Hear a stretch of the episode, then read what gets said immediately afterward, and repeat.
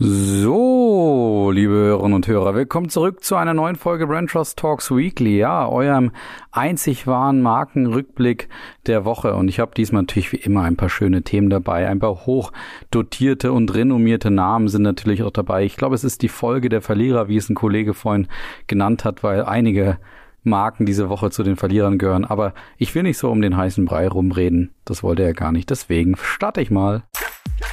Erstes Thema ist Netflix und da habe ich so den Anfang mal gestaltet mit so wie du mir, so ich dir oder so ähnlich geht's, glaube ich. Ich kenne diesen Spruch von irgendwie früher noch. Und zwar ist es ja so, dass Disney seit längerer Zeit schon den Netflix, also Netflix als Streaming-Marktführer ärgert und zwar indem sie ja auch in den Bereich eingestiegen sind, wo Netflix eben seit jeher sich bewegt. Und die schlagen jetzt wenn man so will, ein bisschen zurück. Der Marktführer in dem Bereich hat jetzt nämlich auch einen Online-Shop kreiert für Fanartikel und damit so den, ja, den größeren oder die Weichen gestellt für den größeren Einstieg ins Merch-Geschäft. Und so wie es eben Disney schon seit jeher ja tut, die ja mit dem Verkauf und der Vermarktung von Produkten eben für Fans der Comics, Film und Serien etc. einen gehörigen Batzen auch Geld verdienen. Und bisher verzichtete Netflix eben auf diese Erlösquelle und jetzt wollen sie eben starten. Und dass Netflix es ernst meint, sieht man unter anderem daran, dass man bereits im März 2020 mit Josh Simon einen Manager von Nike abwarb, um eben dieses Standbein auch aufzubauen. Und das macht natürlich extrem Sinn. Schließlich gehören Film und Produktion von Netflix ja inzwischen zu den beliebtesten Smalltalk-Themen, aber auch zu den beliebtesten Profilierungsthemen. Ich meine, das ist, gehört ja irgendwie dazu zum guten Ton, dass man immer sich so fragt, ja, hast du schon Haus des Geldes gesehen oder bist du eher Tiger, äh, Tiger King Fan oder eher Stranger Things oder was auch immer dazugehört. Und Ser Serien dienen inzwischen eben auch schon als Ausdruck einer Persönlichkeit, genauso wie Marken das eben auch tun, von Adidas bis Gucci. Und das jetzt eben als Fanartikel anzubieten, um eben zu zeigen und damit jeder auch seine Persönlichkeit Ausdruck verleihen kann, indem er sagt, na, ich bin Team Haus des Geldes und ich bin der und der Charakter. Das ist natürlich jetzt nur folgerichtig dort eben in diesem Bereich Fanartikel anzubieten und diese Erlösquelle für sich zu gewinnen. Ja, beim zweiten Thema bleibt es auf jeden Fall hoch renommiert, kann man sagen. Es geht nämlich um Lego und auch um Adidas. Die haben ja bekanntermaßen letztes Jahr schon einen gemeinsamen Sneaker auf den Weg gebracht. Und jetzt folgt das nächste Kapitel. Und zwar wird die Zusammenarbeit ausgeweitet auf eine absolute Ikone und Star des Adidas Sneaker-Portfolios, nämlich auf das Modell Superstar. Und das gibt es jetzt in zwei Varianten, nämlich einmal im Lego-Design, so dass du es selber bauen kannst und eben auch als Schuh im Lego-Design, der dann so ein bisschen, ja, Lego-steinartig auch aussieht.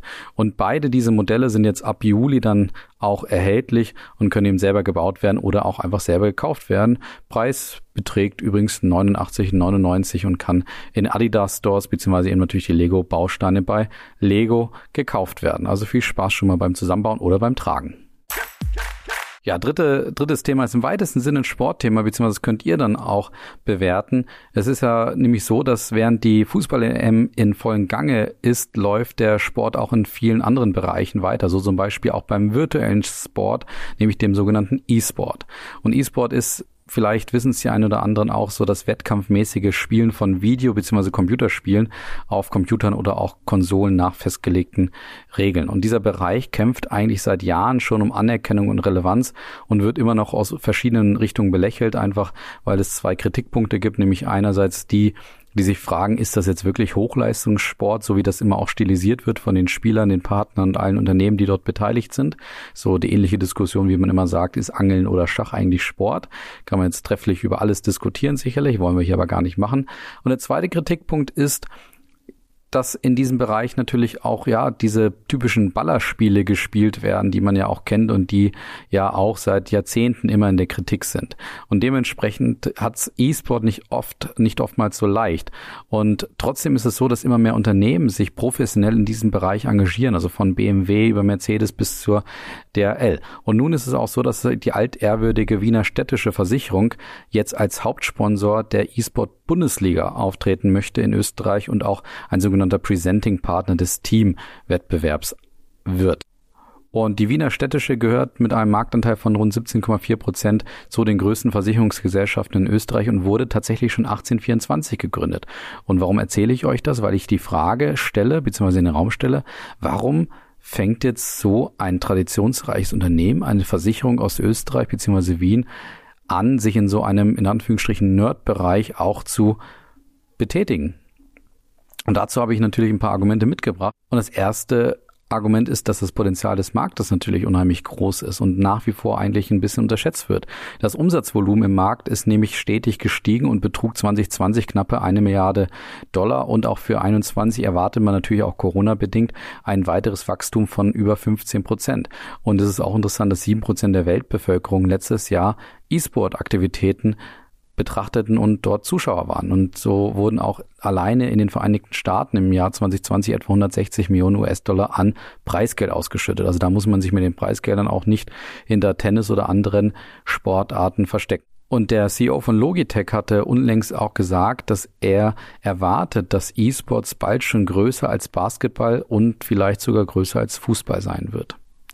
Das zweite Argument ist, dass prinzipiell natürlich E-Sports-Betätigungen auch die Möglichkeit bieten, seine Bekanntheit und seine Attraktivität gerade auch in interessanten Auslandsmärkten zu erhöhen. Das ist jetzt für die städtische, Wiener städtische nicht ganz so interessant, aber für die europäischen Mittelständler, die gerade in USA, China oder auch Korea vielleicht andocken wollen und dort auch die Märkte erobern wollen, da kann gerade E-Sports ein Thema sein, weil das Thema dort unheimlich populär ist und einer der Hauptsportarten ist, die dort im Mittelpunkt stehen.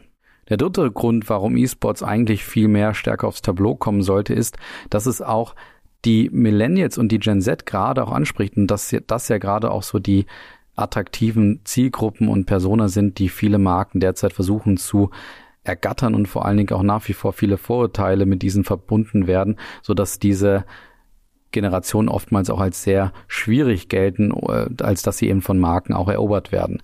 Und gerade E-Sports-Betätigungen können dort eben die Möglichkeit geben, sich auch bei diesen Generationen entsprechend zu positionieren. Und nicht zuletzt, weil diese auch als sehr digital affin gelten, sind sie natürlich auch sehr wertvoll als potenzielle Arbeitskräfte für die digitale Transformation im eigenen Unternehmen. Und auch das führt natürlich dazu, dass man sich dann entsprechend bei denen positionieren kann und sich vielleicht auch als potenzieller Arbeitgeber positionieren kann, was übrigens auch gerade eine Möglichkeit ist, wenn man mit seiner E-Sports-Karriere am Ende ist, weil das Pensionsalter bei einem E-Sportler liegt derzeit bei durchschnittlich knapp 25 Jahren. Ja, ihr habt richtig gehört. Da kommt jetzt meine Prognose und Hypothese wahrscheinlich nicht von ungefähr. Ich glaube, eben E-Sports wird immer mehr zum völlig normalen Sponsoring-Kanal der Marken werden, sollte aber dementsprechend auch genauso professionell bewertet und bearbeitet werden wie andere Sponsoring-Engagements. Und dazu passt eigentlich die Aussage der Wiener städtischen Werbeleiterin auch ganz gut, die nämlich sagt, Sport auch in digitaler Form ist ein essentieller Bestandteil der Sponsoring-Strategie der Wiener städtischen. Dabei ist es uns nicht nur als Sponsoring-Partner, sondern auch als Technologieführer in der Versicherungsbranche ganz wichtig, am Puls der Zeit zu sein.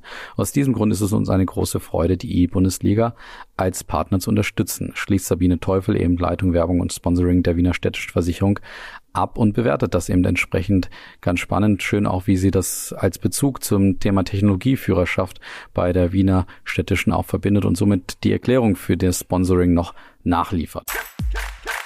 Ja, kommen wir noch zum Gewinner und dem Verlierer beziehungsweise auch dem Fundstück. Und ich habe ja, wie gesagt, einige Verlierer. Aber fangen wir erstmal mit den Gewinnern an. Und einigen wird ja bekannt sein, dass ich Dortmund-Fan bin. Allein deswegen fällt es mir schon ein bisschen schwer, ja, auffassen, den FC Schalke 04 zum Gewinner im Brandress Talks Weekly zu küren. Aber ich habe ja als ehemaliger Schiedsrichter wohlgemerkt gelernt, unparteiisch zu sein und deswegen versuche ich ja auch in Branchos Talks Weekly immer möglichst objektiv zu sein. Trotzdem kann die Frage natürlich aufkommen, wie kann man denn als Schalke, also wie kann man den Schalke zum Gewinner der Woche machen, nachdem die dieses Jahr so glorreich abgestiegen sind? Naja, ganz einfach, indem es nur bedingt etwas mit dem Profifußball zu tun hat, denn es hat etwas mit dem Schalker E-Sports-Engagement zu tun.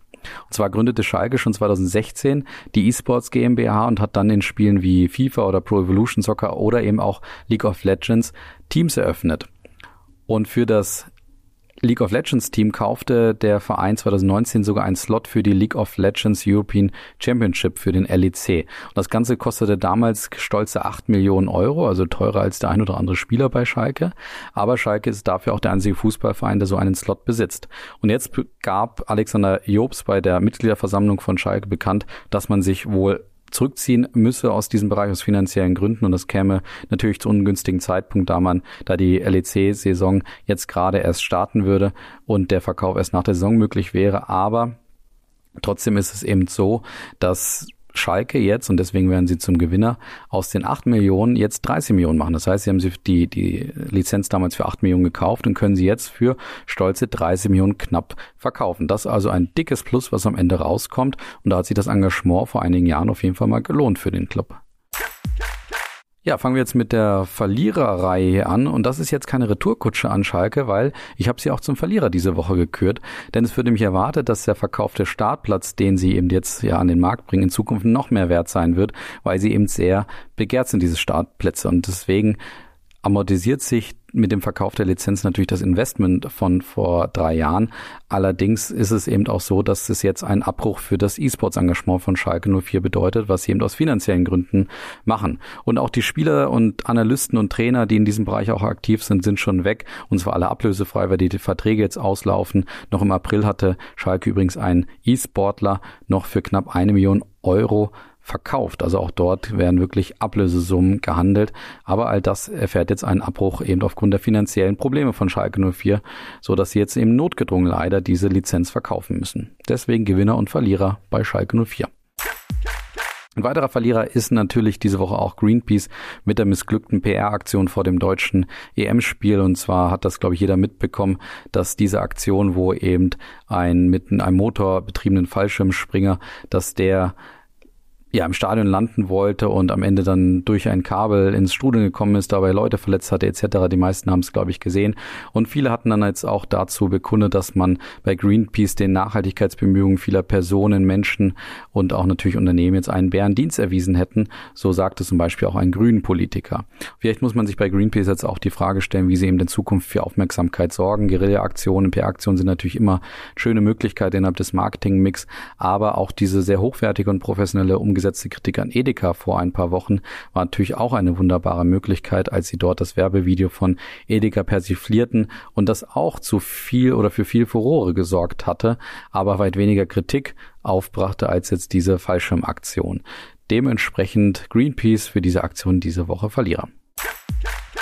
Weiterer Verlierer ist Coca-Cola und auch das haben viele jetzt im Laufe der WM gesehen. Der portugiesische Weltstar Ronaldo, Cristiano Ronaldo, hatte sich auf das Podium gesetzt zur Pressekonferenz und räumte dann fortan die Coca-Cola, die direkt in seinem Sichtfeld als Sponsoringmittel platziert wurden, räumte er dann kurzerhand weg und sagte noch einmal oder gab nochmal zu Protokoll, dass Wasser ja besser sei als Coca-Cola, man das stattdessen trinken solle. Der Schaden für Coca-Cola wird sich sicher in Grenzen halten, kann man von ausgehen, aber nichtsdestotrotz sei natürlich die Frage erlaubt, warum Marken wie Coca-Cola oder McDonalds eigentlich seit Jahrzehnten Werbung für Fußballveranstaltungen oder Sportveranstaltungen machen und dementsprechend müsse man da vielleicht jetzt auch mal in die Neuzeit starten und ich glaube, dass solche Aktionen wie von Cristiano Ronaldo jetzt gerade dieses Jahr, aber vor allem nächstes Jahr bei der katarischen WM, die auch unheimlich ähm, unter Kritik leidet aktuell, dass dort eigentlich viel mehr solche Aktionen auch heraufbeschwört werden. Das konnte man übrigens auch am nächsten oder noch ein paar Stunden später sehen, als auch Paul Pogba, der französische Weltstar, wiederum das gleiche wie Ronaldo mit Coca-Cola auch mit Heineken tat. Auch dort konnte man also sehen, dass ihm diese Marke auch nicht ganz so zusagte. Ja, und kommen wir noch zum Fundstück ganz am Ende und das ist diesmal ein Screenshot von Instagram, den mir Philipp geschickt hatte und in dem das ZDF Haltung zeigt und die diskriminierende und unsachliche Kritik an den Kommentatorinnen beim ZDF direkt entkräftete und auch begründete, warum auch das ZDF entsprechend nach wie vor auf Kommentatorinnen setzt. Und das war ein wunderbares Beispiel dafür, dass auch ein öffentlich-rechtlicher Sender auch Farbe bekennen kann. Und ich möchte euch das ganz kurz mal zitieren. Also es ging darum, dass ein User bei Twitter fragte, warum schreien eure Fußballmoderatorinnen immer so übertrieben? Und dann sagt das ZDF dazu, Fußball ist eben eine emotionale Angelegenheit. Mir macht Fußball keinen Spaß. Mit so einer Quotenfrau am Mikro stört das Erlebnis enorm. Und dann sagte auch das ZDF dazu, uns macht Twitter auch keinen Spaß. Mit solchen Hasskommentatoren unter den Antworten stört die konstruktive Diskussion enorm. Der nächste sagte, die Moderation der Dame ist eine Katastrophe, da geht's beim Klang der Stimmen los und hört bei pausenlosem Gelaber ohne Luft zu holen auf. Ganz übel, dass Frauen Fußball moderieren müssen. Sie müssen es nicht, sie können es aber und tun es auch, sagt das ZDF dazu. Und die vierte Die vierte Reaktion war, warum hört diese Quälerei nicht auf? Jetzt sind es schon zwei Frauen, die kommentieren. Es ist wirklich unerträglich und es gibt es in keinem Land der Welt, dass zwei Frauen ein EM-Spiel kommentieren. Warum, warum erlöst uns niemand davon? Statistisch gesehen machen Frauen etwa 50 Prozent der Weltbevölkerung aus. Dass zwei von ihnen zusammen ein Fußballspiel kommentieren, sollte Menschen mit mathematischen Grundkenntnissen nicht überraschen.